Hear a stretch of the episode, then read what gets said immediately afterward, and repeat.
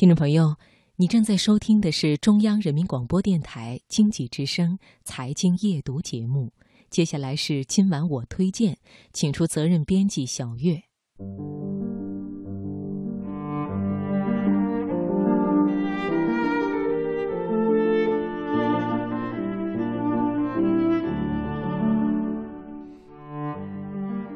在生活中，我们经常会遇到这样的场景：同样的事情发生在不同的人身上，便会呈现完全不同的反应，而这在很多时候也会最终导致完全不一样的结果。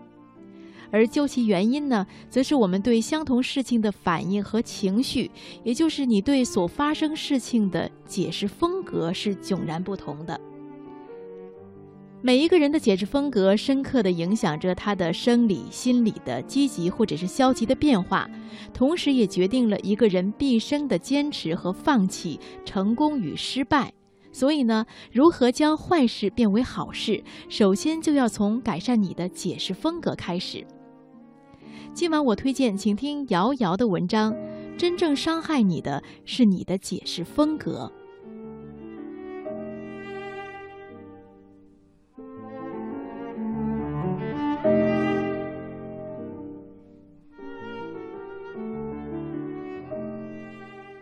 最近网上有一篇文章转发率很高，题目叫做“真正伤害你的是你对事情的看法”。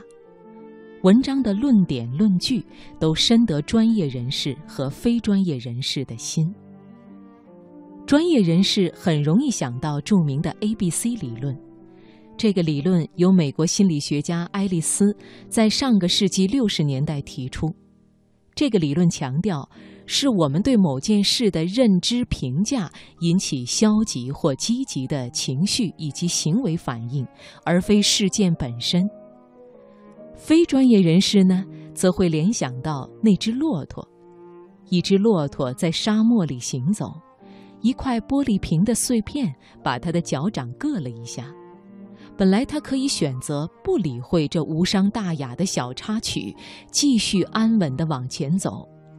偏偏这时，他选择了大动肝火，抬脚就把碎片狠狠地踢出去。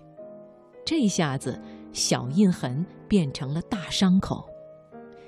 血迹引来饥饿的秃鹫、凶狠的狼和黑压压的食人蚁，活活把庞大的骆驼逼上绝路。骆驼临死前追悔不已：“我为什么要跟一片碎玻璃生气呢？”那问题来了，人们对事件的看法是怎么产生的？从事件发生到看法形成，这中间又经历了什么？有没有办法快速改变一个人的看法呢？打个比方，此刻你发了一条很重要的短信给某人，结果迟迟不见他回复。不同的人就会有截然不同的看法、情绪，并且做出不同的决定。有人生气、愤怒，发誓再也不给他发短信了；有人呢，平静从容，决定等会儿再说；有人着急忙慌，立刻发更多的短信。从发短信不回复到做出各种决定。这中间一定有一个像催化剂一样的东西起到激发作用。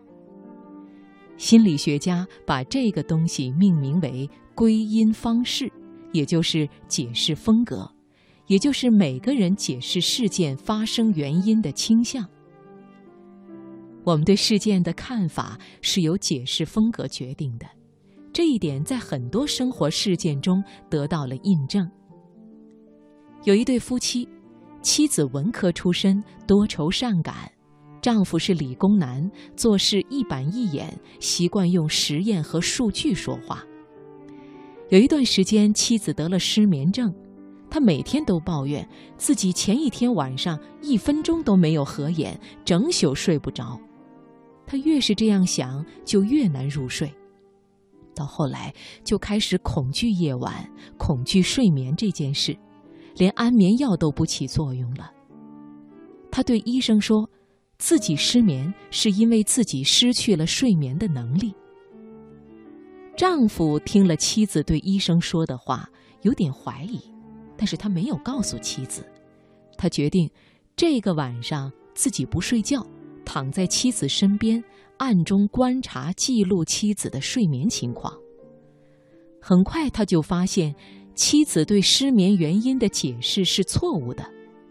虽然和正常人相比，她的睡眠质量的确有点糟。但绝不是像他自己说的那样，一分钟都没睡着。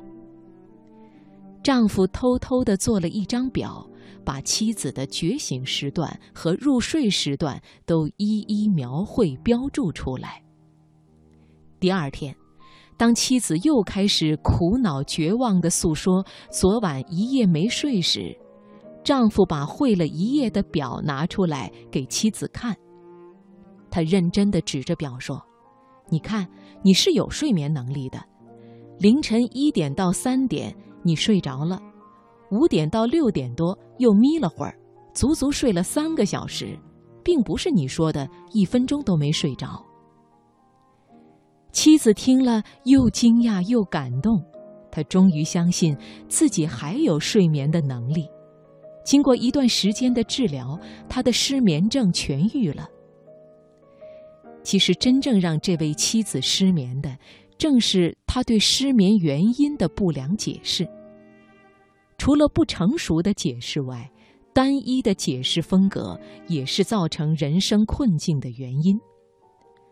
哈佛大学著名心理学家兰格曾经对离婚现象进行研究时发现，将失败的婚姻归咎于前夫的女士更加难以自拔。而认为婚姻问题有许多原因的女士，则更容易从困境中走出来。显然，多元的解释风格与单一的解释风格比较，前者提供了更多走出困境的路线。那么，一个人的解释风格是可以改变和塑造的吗？答案是肯定的。一九九六年。美国的一个研究小组创立了一种叫做“归因再培训”的干预方法。研究人员组织了一批大学毕业生，观看两个毕业生关于如何做出职业选择的对话录像。其中，实验组看到的对话重点放在任何职业成长都要付出自身的努力与汗水。对照组则把对话重点放在好工作取决于外部环境和运气上。短暂的干预后，实验组成员表现出了对职业选择有更多的内部控制上，并愿意采取更多的职业探索行动，而对照组则没有这些变化。所以，当任何事件发生时，改善你的解释风格。就等于降低事件对你的伤害，提升事件对你的积极意义。